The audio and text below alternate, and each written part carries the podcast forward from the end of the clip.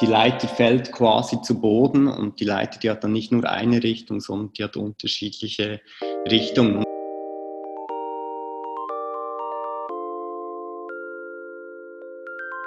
Willkommen zum Everlearn Podcast. In diesem Podcast vertiefen wir die Themen Weiterbildung, Karriere und lebenslanges Lernen. Jede Woche kommt eine andere Persönlichkeit aus den Bereichen Bildung und Laufbahnberatung sowie Forschung zu Arbeits- und Bildungswelten zu Wort und gibt Einblicke, Ausblicke und Motivations- und Entscheidungshilfen. Auf everlearn.com matchen wir dich, deine Fähigkeiten und deine aktuelle Situation mit einer Weiterbildung, die dich weiterbringt.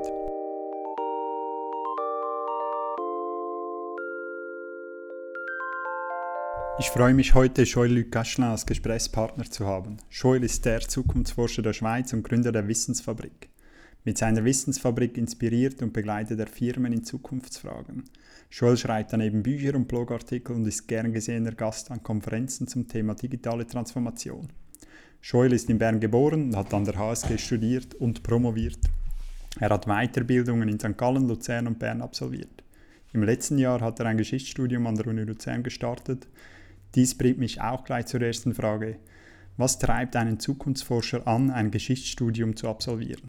Ja, ich habe gemerkt, äh, einerseits, dass ich halt verstehen möchte, äh, wie Dinge entstanden sind, also die Ursprünge von Entwicklungen oder auch äh, Trends möchte ich besser verstehen. Und dann gab es ein bisschen auch die Sehnsucht, wieder etwas wissenschaftlicher arbeiten zu können. Und das lässt sich eigentlich relativ gut kombinieren durch ein Geschichtsstudium. Darf ich fragen, was war, was war dein Prozess für den Entscheid für eine Weiterbildung? Ich habe gesehen, du bist jetzt so ein bisschen Weiterbildungsprofi. äh, bei dir gehört das äh, völlig zum Lebenslauf dazu. Wie, wie gehst du an, an, an, so ein Thema heran, wenn du, wenn du dich für etwas entscheiden willst? Wie, woher kommt die Motivation? Woher, wie startest du dann und wie, wie ist so ein bisschen der Prozess oder so?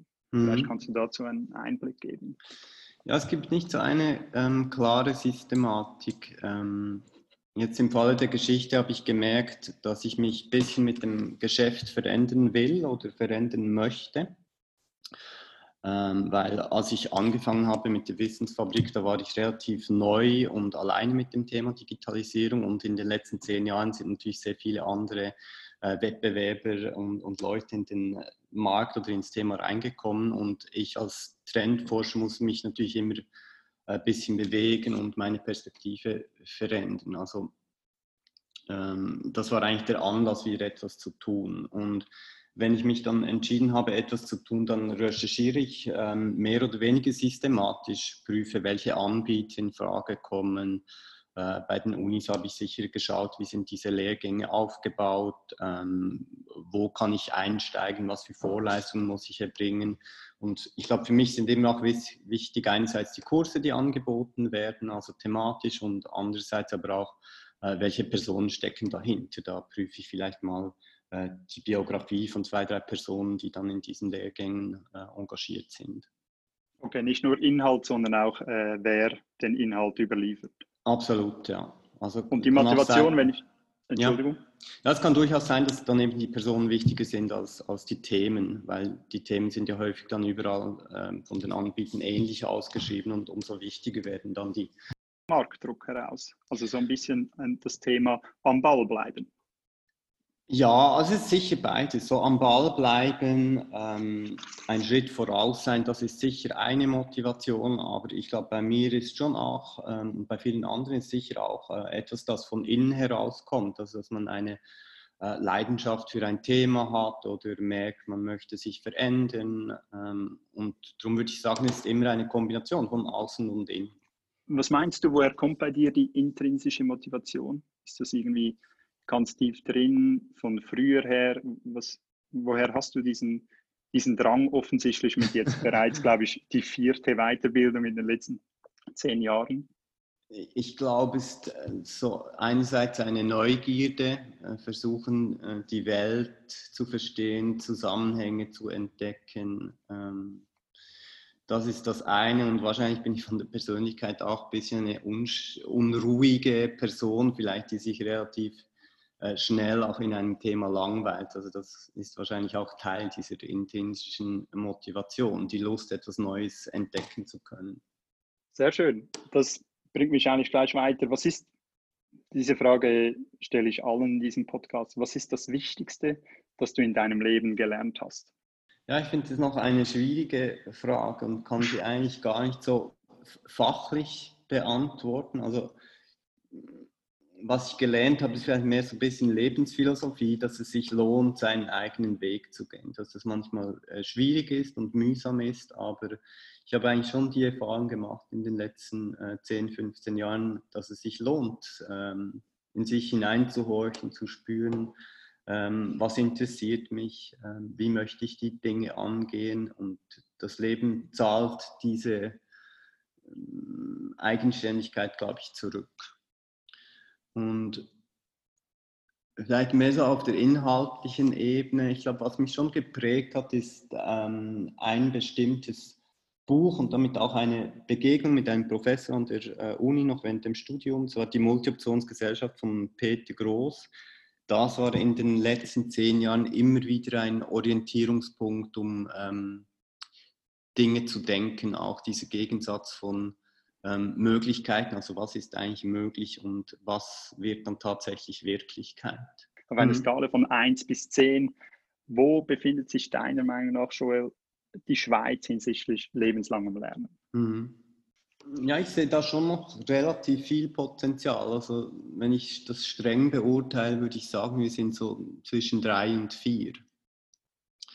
Und zwar glaube ich schon, es gibt sehr viele Angebote. Ich glaube auch, dass sich ähm, viele Leute immer wieder mal weiterbilden.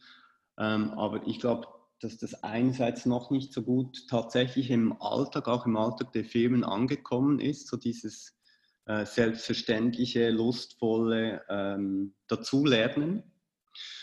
Und ähm, ich glaube auch, dass es noch am Mut fehlt, so ein, ein, Leben nochmals in der Mitte neu anzufangen. Also Thema Zweitstudium oder Zweitausbildung. Äh, ich glaube, das ist ein Thema, das an Bedeutung gewinnen wird, wo wir noch nicht so weit sind. Ähm, und was ich selbst beobachtet habe in den letzten Jahren durch die Weiterbildung, die ich gemacht habe, ich glaube rein methodisch oder auch von der Infrastruktur her, wie Weiterbildung heute gedacht wird oder angeboten wird, gibt es schon noch äh, relativ viel äh, Spielraum nach oben. Also dort sind wir zum Teil, glaube ich, schon noch sehr im, im industriellen Zeitalter unterwegs mit sehr klassischen Lehren, Lehrformaten und, und auch Rollenverteilungen. Du hast hier in einem Wisch gleich drei spannende Themen aufgebracht. Mhm. So ein bisschen das erste, dort ein bisschen zu vertiefen, diese, diese selbstverständliche Lust, die du aufgebracht hast. Mhm. Das gehört wahrscheinlich meiner Meinung nach halt schon, schon sehr zur intrinsischen Motivation eines jeden, oder? Wie kann, wie kann dies gefördert werden? Wie kann ich persönlich dies bei mir selber hervorholen, diese Lust? Was braucht es dazu? Ja, ich glaube, es ist auch hier eine Kombination von, von innen und, und außen. Also ähm, ich glaube, diese Lust, die läuft über die Selbstreflexion, ähm, die läuft über Lesen, über äh, Filme schauen, über das Reisen. Ähm, ich bin im Moment bei dieser äh, äh, Aufräumcoaching äh, Marie Kondo gelandet ah, und, und ja. befasse mich ein bisschen mit, diesen, mit die, ihren Gedanken. Und das finde ich schon auch noch spannend, weil sie ähm, macht sich ja sehr stark dafür, dass man sein Leben aufräumt, sein Büro, seine Dateien, äh, seine Kleider und so weiter und sagt, man soll nur das behalten, was einem wirklich Freude macht. Und ich glaube, das ist vielleicht auch ein Hinweis. Also wenn man sein Leben aufräumt, dann gibt es plötzlich mehr Raum, aber mehr Zeit, um sich vielleicht mit ähm, Dingen zu beschäftigen, die man bisher verdrängt hat oder gar nicht äh, wusste, dass die in, in einem äh, vorhanden sind. Und wenn ich an das Externe denke, also ist vielleicht ein bisschen äh, idealistisch oder utopisch, wenn man das so formuliert, aber Angenommen, jedes Unternehmen würde seinen Mitarbeitern einen Tag pro Woche die Gelegenheit schenken, um zu lernen, äh, zu lesen, ähm, Ausflüge zu machen, um Dinge zu entdecken, dann gibt es vielleicht dann schon auch nochmal andere Anreize, als wenn man die ganze Woche durch in, in Meetings, in Calls und in äh, äh E-Mail-Staffetten gefangen ist. Es ist richtig, dass du das äh, Beispiel Google ansprichst, wo sehr viele von spannenden Produkten eigentlich an diesen 20 Prozent äh, stattgefunden haben oder gestartet wurden, die alle Google-Mitarbeiter zur Verfügung haben für eigene Aktivitäten, eigene weitere persönliche Weiterentwicklung, eine, eigene Produkte. Ja, wobei sich, also das ist so die, die Silicon Valley-Variante, ähm, wo, wo, wo, dann wahrscheinlich sehr stark diese freie Zeit dann auch sofort in eine ähm, marktfähige ähm, ja. Innovation übersetzt werden muss. Ähm, ich kann mir das schon ein bisschen weniger marktnah auch äh, vorstellen, wo man sagt, ähm, du musst jetzt in dieser Zeit nicht unbedingt eine Innovation generieren, sondern es geht in dieser Zeit wirklich auch darum, äh, dich selber zu entdecken, dich mit anderen Unternehmen austauschen, ähm, okay. deine Energie aufzuladen und so weiter. Dann dein Beispiel Marie Kondo, ich kenne sie auch sehr gut, weil meine Frau auch sich äh, sehr stark mit ihr beschäftigt hat. Mhm. Es ging dann so weit, dass wir halt dann auch unseren äh, Kleiderladen, äh, Kleiderschrank ausgemistet haben äh, und halt alles weggeworfen haben, was wirklich nicht äh, Joy bringt, wie sie so schön sagen. Ja, ja. Äh, das kann man dann so weit drehen, je, nachdem, je nach Lesart, dass man eben halt auch den Job ausmistet, oder den aktuellen Beruf, die aktuelle Berufung. Und das ist dann wieder ein zweiter Punkt, den du vorher angesprochen mhm. hast. Oder? Dieses Nicht-Getrauen von etwas Neuem probieren in der Mitte, wenn man, keine Ahnung, mal 15 Jahre den gleichen Job gemacht hat, dass man dann wie, wie trotzdem befindet, ja nein, ich habe ja diese Ausbildung gemacht, ich gehe jetzt diesen Weg weiter, mhm. egal, egal wie viel Freude ich darin habe. Deshalb hier die Rückfrage, woher, warum ist denn das Woran liegt denn das, dass die Leute nicht bereit sind, diesen Schritt zu wagen? Diese Angst, was, was hat man da?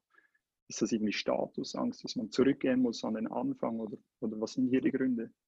Ja, also vielleicht ganz kurz noch zurück zu, zu Marie Kondo, die hat ja auch gerade sein Buch geschrieben, wo es eben um das Aufräumen in der Arbeitswelt geht. Und was ich noch spannend fand, ist, dass die Beispiele, die dort versammelt sind, nicht immer darauf abziehen, dass die Leute dann wirklich ähm, den Beruf wechseln, sondern ähm, dass sie eigentlich aussortieren, welche Tätigkeiten oder welche Aktivitäten, welche Kontakte ähm, ihnen Freude bringen und welche sie stressen und dann dort versuchen aufzuräumen und dann, indem man dort äh, gewisse Entscheide trifft oder gewisse Dinge anspricht, ähm, wieder mehr Freude hat und gar nicht unbedingt den Job äh, wechseln muss. Ähm, zu, zur anderen Frage, ich glaube, es hat damit zu tun, dass man vielleicht das gar nicht erkennt, seine Unzufriedenheit. Dann wären wir beim Thema Aufräumen.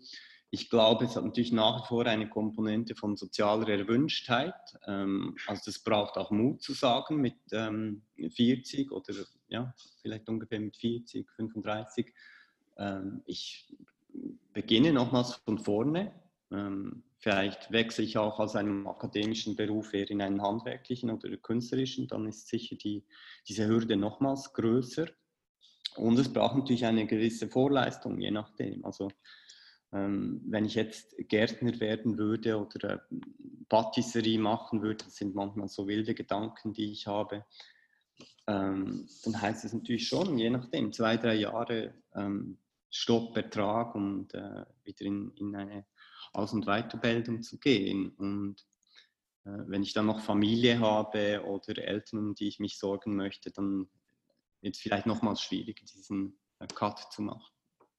Genau, das ist die eine Seite oder eben dann die andere Seite, dass man halt dann vielleicht mit 35 gar nicht mehr erwünscht ist in einer Lehre zum äh, zum Patisserie machen oder so, wo man dann irgendwie kritisch beäugt wird oder so, weshalb jetzt wirklich dieser Weg oder so, dass wie auch da das, äh, das, das Kritische von der Gesellschaft vorgegebene ja so ein bisschen schwierig ist. Oder? Ja, also gut, das kann ich gar nicht so beurteilen, aber das stimmt natürlich. Wobei ich gehe sehr stark davon aus, dass diese Zweitausbildung oder Zweitstudien an, an äh, Bedeutung gewinnen werden. Ähm, vor allem auch noch kombiniert mit dem Thema äh, demografischen Wandel. Also das hat man häufig vielleicht nicht so auf dem Radar, weil wir sehr viel über Digitalisierung sprechen. Aber mh, hm, angenommen, unsere Berufsbiografien werden in Zukunft äh, 50 oder sogar 100 Jahre alt werden, dann äh, wird das, glaube ich, ganz normal, dass man nicht sein Leben lang äh, den ganzen Beruf ausüben wird. Also weil wir länger arbeiten, wenn ich äh, bis 75 arbeite, ist dann immer die Dauer für den gleichen Job wird immer länger und die wahrscheinlich obendrauf das Zeitalter, in dem wir leben, das ja viel beschleunigter wird. Genau. Also Be okay. Beruf verändert sich, äh, Unternehmen verändern sich, ich selber verändere mich. Ähm, die, was die Maschinen können, verändern sich. Verändert sich. Okay. Vielleicht noch ein bisschen konkreter nochmals. Gemäß Staatssekretärin für Bildung, Martina Hirayama, ist die Weiterbildung eine Pflicht eines jeden und einer jeder. Äh, welche Empfehlung gibst du denn jetzt jedem hinsichtlich Weiterbildung? Oder hier, hier das, das Spannungsfeld, das ich ansprechen will, ist wie, du hast vorhin so ein bisschen deinen Prozess erläutert, aber mhm. wie kannst du wie, so grundsätzlich wie nicht Handlungsanleitung, aber einfach eine Idee geben, wie, wie eine Person das Thema angehen sollte, wollte, äh, was er unternehmen soll, um, um eine Weiterbildung äh, in Angriff zu nehmen. Ich gehe davon aus, dass du das eigentlich allen empfiehlst, oder sich laufend weiterzubilden, oder? Ja, klar. Also ich würde schon sagen, dass das äh, etwas Schönes und, und, Wichtiges und Nützliches ist. Ähm, wie man das genau macht, ähm, finde ich noch schwierig, weil jeder Mensch wahrscheinlich anders ist. Also ich glaube, es braucht wie einen Grundsatzentscheid. Ähm, dann macht man vielleicht eine Liste mit möglichen Angeboten oder Wegen, die in, die in, ähm, Frage kommen. Und dann glaube ich schon, macht es Sinn, wenn man sich für etwas entschieden hat, ähm, zu prüfen, wer bietet etwas an, ähm, wo sind die Unterschiede zwischen den unterschiedlichen Angeboten und, und vor allem eben auch, welche Personen sind involviert. Ähm, und dann eigentlich auch entlang von Personen und nicht nur von äh, Angeboten oder Institutionen mal sich schlau machen im Internet. In einer Schweizer Deloitte-Studie, äh, die so ein bisschen das Thema Weiterbildung von Herr und Frau Schweizer äh, analysiert hat, stellten sie die Frage, äh, ob sie Weiterbildungen äh, in den letzten zwölf Monaten vorgenommen haben, die Befragten. Und wenn sie keine Weiterbildung besucht haben, kam dann die Nachfrage, weshalb denn keine? Und dann ein Mehr von diesen, die keine Weiterbildung äh, gemacht haben, also irgendwie 53 Prozent haben gesagt, sie sehen keine Notwendigkeit als ich das gelesen hatte, war ich ziemlich überrascht, weil überall, überall in den Medien ist zu lesen von Reskilling, Upskilling, Automatisierung, digitale Transformation. Alles wird beschleunigt. Können die Leute denn überhaupt noch mit, mitkommen? Und dann gleichzeitig sehen mehr als die Hälfte, die keine Weiterbildung gemacht haben, äh, keine wirkliche Notwendigkeit, sich weiterbilden zu müssen. Mhm. Wie, wie ordnest du diese Aussage ein? Ja, ist auf den ersten Blick natürlich ähm, erstaunlich. Ähm, ich glaube, es gibt da verschiedene Gründe. Also eine könnte sein, dass es uns einfach zu gut geht, also dass die Arbeitsverhältnisse dann doch relativ sicher ähm, sind und wir nicht so diese Plattformökonomie haben wie in den USA beispielsweise. Ähm, dass vielleicht auch die Arbeitgeber tatsächlich ähm, auch ähm, fürsorglich nachhaltig sind und nicht gleich sofort alle entlassen, sondern vielleicht auch prüfen, wo kann ich jemanden sonst noch einsetzen. Ähm, dann eine zweite These wäre zu sagen, dass Weiterbildung halt am Schluss doch ein relativ elitäres Phänomen ist. Ähm, also dass das etwas ist, das gar nicht für alle Menschen möglich oder zugänglich ist, sondern äh, vielleicht eher für sehr gut gebildete Menschen und dann würde das Matthäus-Prinzip zum Tragen kommen. Also wer schon gut gebildet ist, der erhält dann noch mehr Weiterbildung.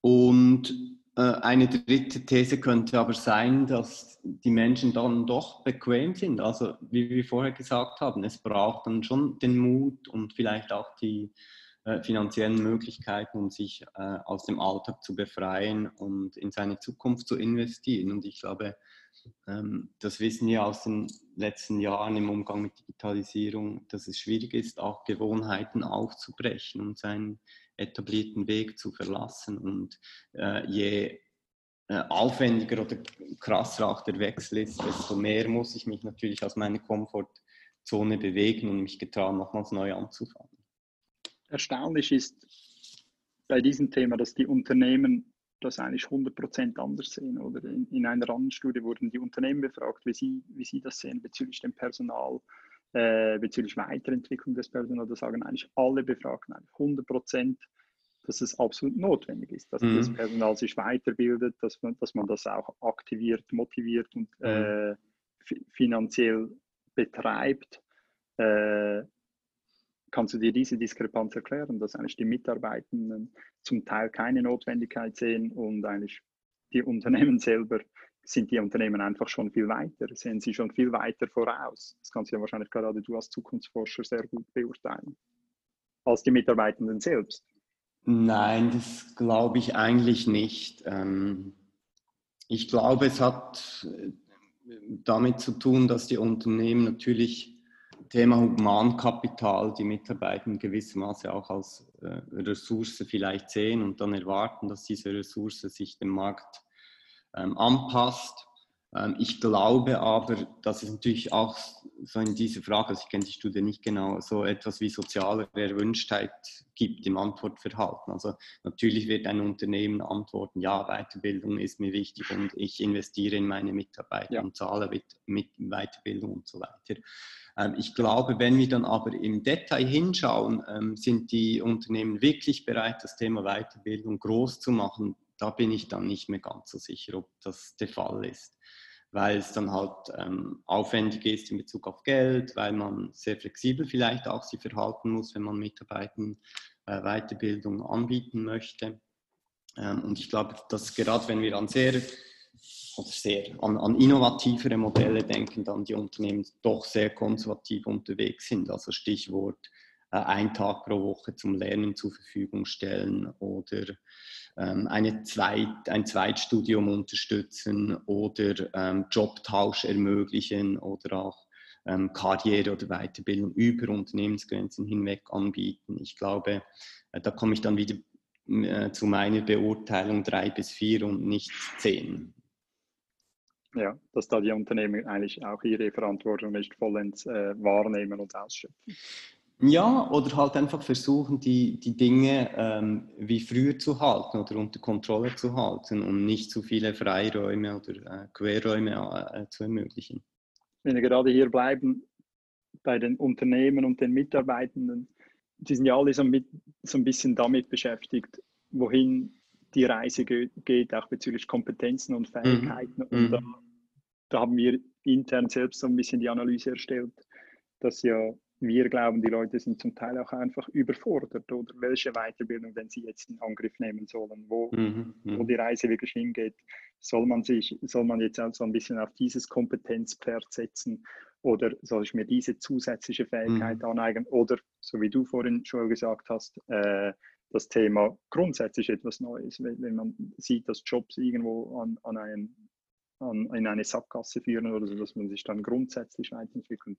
Kannst du denn als Zukunftsforscher oder, oder gibt es das, kann man den Fähigkeiten voraussagen? Wenn man spricht von Reskilling, Upskilling, kann man dann jetzt, sieht man dann schon diese Trends am Horizont, wo man, wo man eigentlich hingeht? Ja, ich kann die, die Frage nicht klar mit Ja oder Nein ähm, beantworten. Ich, ähm, es gibt natürlich niemanden, der eine Glaskugel hat und sehen kann, äh, gibt es jetzt in zehn Jahren beispielsweise diese selbstfahrenden Autos. Ähm, aber es gibt schon Dinge, die relativ stabil sind und die eine Orientierung ermöglichen. Und das ist zum einen die eigene Person, also und, und die ist, glaube ich, schon sehr wichtig als Kompass, was äh, wichtig oder interessant sein könnte, als, ähm, um sich weiterzubilden. Ähm, ich glaube, wo wir viel Klarheit haben, ist im Bereich der üblichfachlichen Kompetenzen. Also ich glaube, es ist offensichtlich, dass Fähigkeiten wie selbstständiges Lernen und Recherchieren oder kommunikative Fähigkeiten, ähm, Kreativität, äh, mit unterschiedlichen Menschen zusammenarbeiten äh, und so weiter, dass diese übfachlichen Kompetenzen an Bedeutung gewinnen. Und ich glaube, es gibt auch eine relativ große Stabilität in diesen ähm, Metatrends. Ähm, und da haben wir viel über Digitalisierung gesprochen. Ich glaube, es gibt aber noch zwei prominente andere. Das eine ist das Thema demografischer Wandel. Das ist wie offensichtlich, dass wir uns in einer Gesellschaft bewegen, wo wir äh, viel mehr ältere Menschen haben werden und sich auch das Verhältnis von Jung und Alt verändert.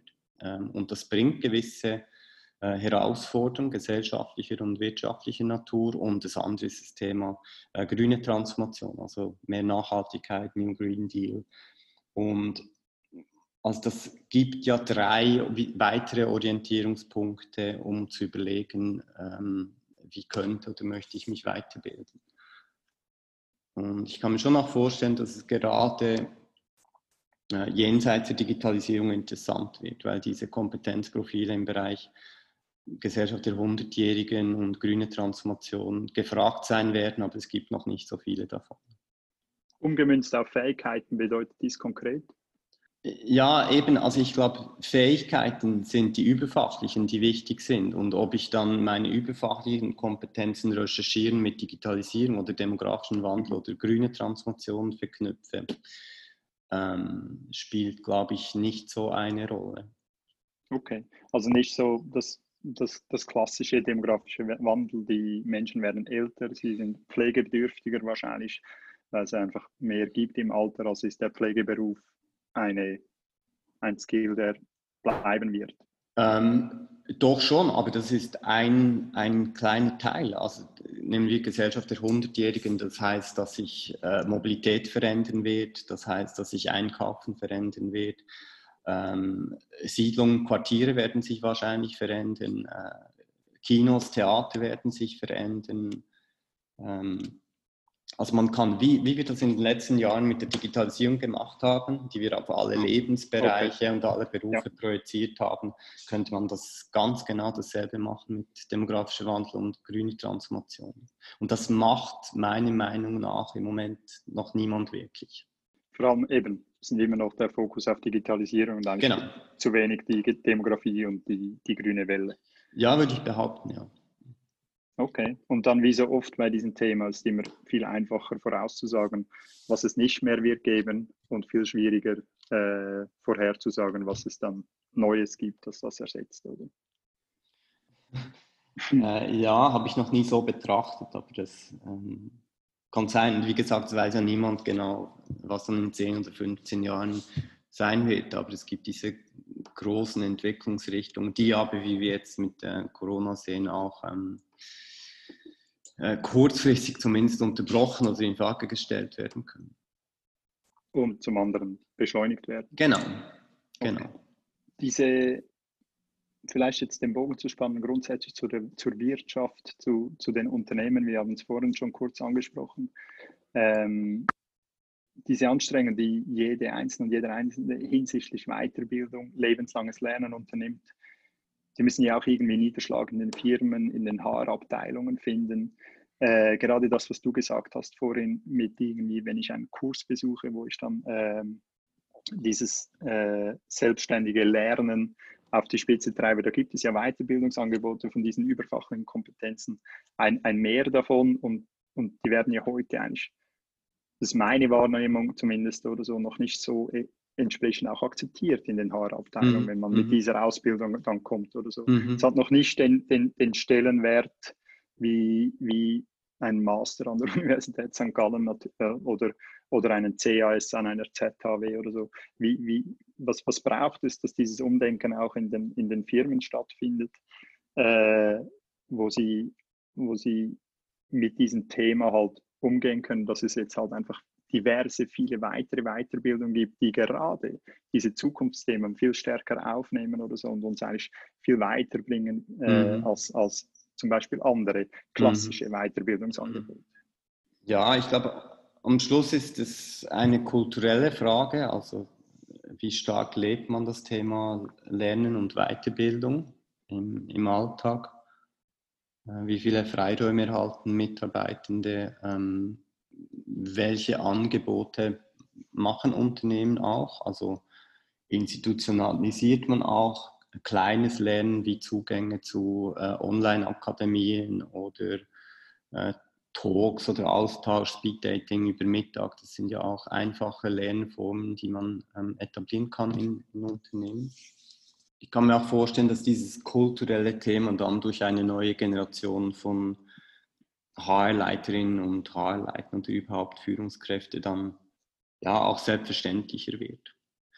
Ähm, umgekehrt, also spielt natürlich der Markt. Ich glaube, dass auch in 10, 15 Jahren ein Abschluss einer ähm, stark positionierten Universität oder Schule. Das können durchaus auch neue äh, Plays sein, die auftauchen, an, ihre Bedeutung haben werden, weil es einfach so ein Orientierungs, eine Orientierungshilfe ist in einem, ja, wie du selbst gesagt hast, sehr großen Angebot an Möglichkeiten, wie man sich bilden und weiterbilden kann.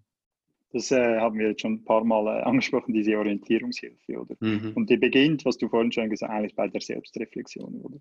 Jeder muss eigentlich in sich selber zuerst finden, was er eigentlich will. Ja. Und hier vielleicht der Ansatz von Marie Kondo ist wahrscheinlich nicht schlecht, oder was mache ich denn gerne? Oder gar nicht den Beruf hinterfragen, sondern wirklich die einzelnen Tätigkeiten ja. im ganzen Tag verteilt. Oder genau. was mache ich eigentlich denn und auf was freue ich mich und was schiebe ich laufend heraus oder so und will es eigentlich gar nicht angehen. Oder? Ja, was kostet ja, mir Energie und was, was gibt ah, Genau.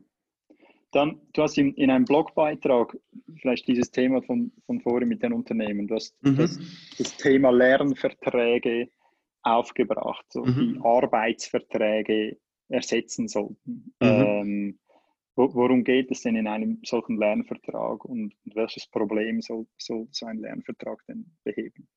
Ja, also ich glaube, ein Problem ist natürlich das, was du vorher angesprochen hast. Wie kann diese Weiterbildung oder auch wie können alternative Formen der Weiterbildung gestärkt werden? Ähm, wie kann man vielleicht auch Mitarbeitende stärker in die Pflicht nehmen, sich weiterzubilden? Also das hattest du ja auch angesprochen mit dieser Studie.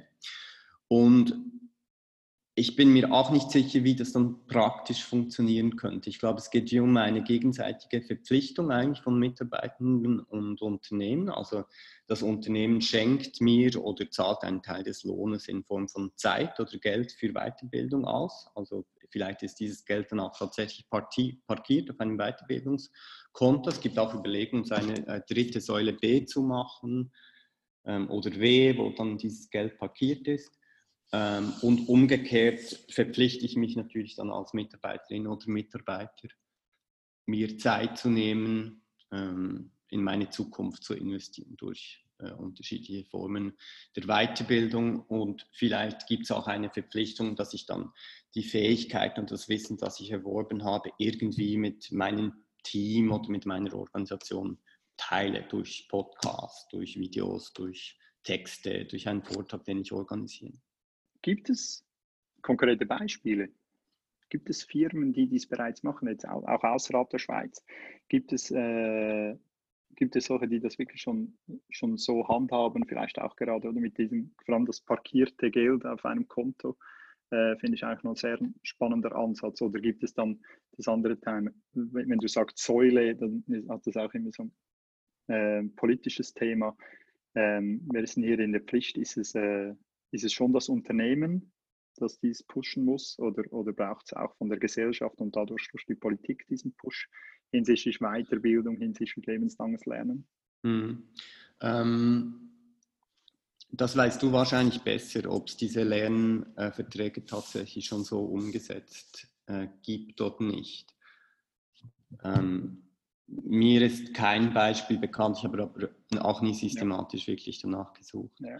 Ich habe ähm, noch, nie, noch nie von einem Betrieb gehört, der dies so, so systematisch macht. Oder das Weiterbildungsthema ja, aber jetzt nicht eben in, in einer Verpflichtung oder nur schon in einem LOE, Letter of Intent oder so eben. Ja. Ab, nur schon eine Absichtserklärung wäre ja schon eigentlich sehr viel. Habe ich so in dem Sinne eigentlich noch nie gehört. Oder? Aber ja. einfach das, also das Spannende an diesem Thema ist ja für mich vor allem so, wie, wie das, äh, das Signatorische daran oder das, mhm. das, mhm. das, vertragliche Element, egal wie, wie der Vertrag dann irgendwie, was dadurch abgesichert ist oder so, aber wie der Entscheid vielleicht beim, beim Start eines neuen Berufes, das, da kannst du halt wie schon eine Kultur zementieren und hinkriegen. Das ist enorm spannend an diesem Ansatz, oder? Ja, absolut. Also es ist wie auch so eine gegenseitige Verpflichtung, gegenseitige Investition in die Zukunft. Das bringt mich zum weiteren Thema. Ähm, ich glaube, das habe ich schon auch in, in deinem Blogbeitrag so ein bisschen herausgehört, so ein bisschen das Infragestellen einer klassischen Karriereleiter. Mhm. Ist, ist die mhm. klassische Karriereleiter in dem Sinn, wie man es, ich habe das mal beschrieben, äh, für mich selbst wie früher, wo man, wo man dann jetzt auf höherer Stufe äh, eine Führungsposition innehat und dann wollte man einen Schritt weiter gehen, dann ist man an die Universität zurück oder eine neue äh, Universität, vielleicht sogar international gegangen, hat dort ein MBA besucht an mhm. einer äh, mhm. hochdotierten äh, Universität, ist zurückgekommen und dann war mehr oder weniger automatisch haben wir dann eine höhere Führungsposition ja. Äh, erklommen. Und das kann ja. man dann wie so ein bisschen herunterbrechen auf die einzelnen Berufe. Und das war ja schon früher so, das, das hat sich so wie so ein bisschen wie als Standard durchgesetzt. Mhm. Ähm, ist es heute noch der Fall? Gibt es das überhaupt noch? Ähm, so ein bisschen die erste Frage, diese klassische Karriereleiter, auch auf niedrigen Stufe. Hat, mhm. das, hat das bereits ausgedient oder sind wir jetzt in diesem Prozess, wo das langsam aber sicher an den Rand gedrängt wird? Mhm. Und, mhm. und dann also würde ich jetzt nicht gerade überfordern. Und dann eigentlich das Letzte, durch was wird das Ganze ersetzt? Mhm. Das ist schon so, es, es, kommt ja meistens, wenn etwas da war, braucht es einen Moment oder so und dann wird es dann durch irgendetwas äh, mhm. ersetzt oder ist wahrscheinlich fast das Spannendste. Mhm. Hat es ausgedient? Ja, es hat natürlich theoretisch schon ausgedient, würde ich meinen. Oder es gibt unterschiedliche Gründe, die ein Ende nahelegen. Also ähm, Beispielsweise Thema demografischer Wandel. Ähm, viele Positionen sind einfach verstopft, weil im Moment dort ältere ähm, Menschen drauf sind und vermutlich auch noch die nächsten 10, 20 Jahre äh, drauf sitzen werden, also insbesondere äh, in den Verwaltungsräten. Ähm, ich glaube, wir haben neue Organisationsstrukturen, die nicht sich völlig durchsetzen, aber ich glaube, es gibt viele Unternehmen, die parallel jetzt Netzwerkorganisationen und hierarchische Organisationen sind. Ähm, wir haben Loyalität, die anders definiert wird von den Mitarbeitenden. Ähm, ich glaube, dass es vielleicht auch sehr wenige Menschen heute noch gibt, die sich vorstellen können, das ganze Leben lang denselben Beruf zu machen und beim selben Unternehmen zu arbeiten. Und ich glaube, wir haben das Thema äh, Purpose, das wichtiger wird. Also Mitarbeitende wollen auch Sinn bei der Arbeit irgendwie erfahren können. Oder etwas Gutes für die Welt, für die Gesellschaft tun. Und all diese Gründe, wahrscheinlich gibt es noch äh, weitere, die sprechen schon ein bisschen dafür, dass wir Karriere anders denken. Ähm, und parallel haben wir aber andere Gründe, die eben dafür sprechen, dass sich die, die Karrieren und die Organisationsstrukturen noch halten. Also ich glaube schon, dass das die Hierarchie wie eine Art Skelett ist für Unternehmen und natürlich scheucht man sich davor, dieses Skelett aus dem Unternehmen herauszuziehen, herauszubrechen. Also das stiftet irgendwie Sicherheit und Stabilität. Ähm, dann glaube ich, wir hatten das auch schon, dieses Thema der sozialen Erwünschtheit. Also natürlich gibt es ist dieses klassische Modell immer noch beliebt, diese Karriereleiter hochzusteigen, dann vielleicht auch mehr Geld zu verdienen, mehr Verantwortung zu haben. Und wenn ich da aussteige, dann äh, zeige ich ja vielleicht auch, dass ich eher an einem alternativen Leben interessiert bin oder nicht mich so verhalten möchte wie die Mehrheit. Und ich würde nicht unterschätzen, dieses ganze Thema Boys Club, ähm, die eigentlich also dieses Zusammenspannen der älteren Herren, die Sie vielleicht vom Militär oder von Geschäftsleitungen äh, kennen, die sorgen auch nicht unbedingt dafür, dass wir Karriere neu denken. Also ich glaube, die Schweiz leidet da einerseits schon unter diesem konservativen äh, Führungsblock und gleichzeitig unter einer mangelnden Diversität auch in den ähm, Top-Führungsgremien. Also zusammenfassend einerseits ja, es gibt viele Gründe, die dafür sprechen. Es gibt aber auch einige Gründe, die die alte Welt am Leben erhalten. Ähm, und dann war noch die Frage, was dann die Alternative sein könnte. Also ich glaube, dass diese Slasher-Karrieren an Bedeutung gewinnen, wo Menschen zwei Sachen gleichzeitig machen. Also vielleicht bin ich dann tatsächlich 80 Prozent ähm, normal in einer hierarchischen Organisation tätig und 20 Prozent mache ich aber ganz etwas anderes. Bin ich vielleicht ähm, Bergsteiger oder äh, Patisseur oder ähm, ah, okay. irgendwas. Ja. Oder verfolge meine eigenen Projekte. Ähm, ich glaube schon auch, dass Unternehmen beginnen, Karrieren unternehmensübergreifend zu denken, also dass ich Karriere bei eine Gruppe quasi machen von Unternehmen, die zusammen ein Ökosystem bilden. Und ich glaube, dass diese fachlichen und thematischen Karrieren an Bedeutung gewinnen, wo man eigentlich Karriere macht, indem man sich auf einem Thema spezialisiert und dann ähm, dazugehörig eigentlich auch ein Netzwerk aufbaut und pflegt. Also ja, eine Art Influencer in einem Problem oder einem Thema wird. Also eigentlich wie die Kar Karriereleiter, die Karriere gibt es schon noch, aber es ist keine Leiter mehr im klassischen Sinn nach oben Richtung mehr Führung, sondern mehr einfach wirklich inhaltlich den Lead haben und nicht mehr wirklich äh, halt einfach oben, weil wahrscheinlich auch die Hierarchien einfach grundsätzlich wahrscheinlich flacher werden. Ja, genau. Also vielleicht müsste man auch hier das, die Metapher vom Netzwerk nehmen, dass man sagt, ähm, äh, die, die, die Leiter fällt quasi zu Boden und die Leiter, die hat dann nicht nur eine Richtung, sondern die hat unterschiedliche Richtungen und ist dann vielleicht ein bisschen wie in einem äh, Labyrinth, wo ich eine Zeit lang diesen Weg gänge, gehe und dann ähm, nach ein paar Jahren drehe ich ein bisschen nach links und vielleicht gehe ich wieder zurück und ja, bewege mich natürlich auch immer in unterschiedlichen Netzwerken, wo man sich temporär vielleicht mit anderen Menschen zusammentut, seine Ressourcen stärkt. Das muss man vielleicht auch kooperativer als früher denken und nicht nur so als mh, hm, Karriereweg, wo sich nur ein einziger Mensch drauf befindet. Wer ist deiner Meinung nach im Lead, äh, wenn es um Weiterbildung im Generellen geht? Oder? Ja, ich glaube, es braucht alle. Also das Individuum, das sich selbst Gedanken macht, äh, Marie mäßig sein Leben aufräumt, ähm, erkennt, auf was ich Lust habe, wo ich mich weiterbilden möchte und kann.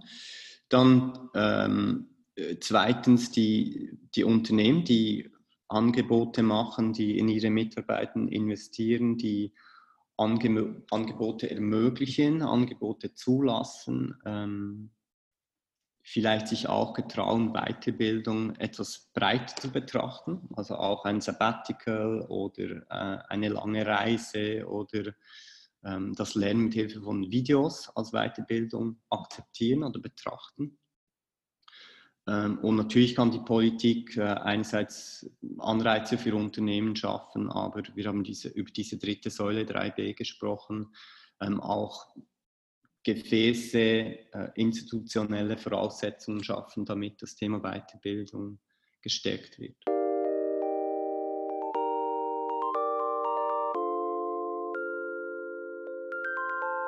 Besten Dank fürs Reinhören. Unsere Podcasts und viele weitere Informationen rund um Weiterbildung und Karriere findest du auf everlearn.com. Dort matchen wir dich auch mit deiner Weiterbildung, die dich weiterbringt.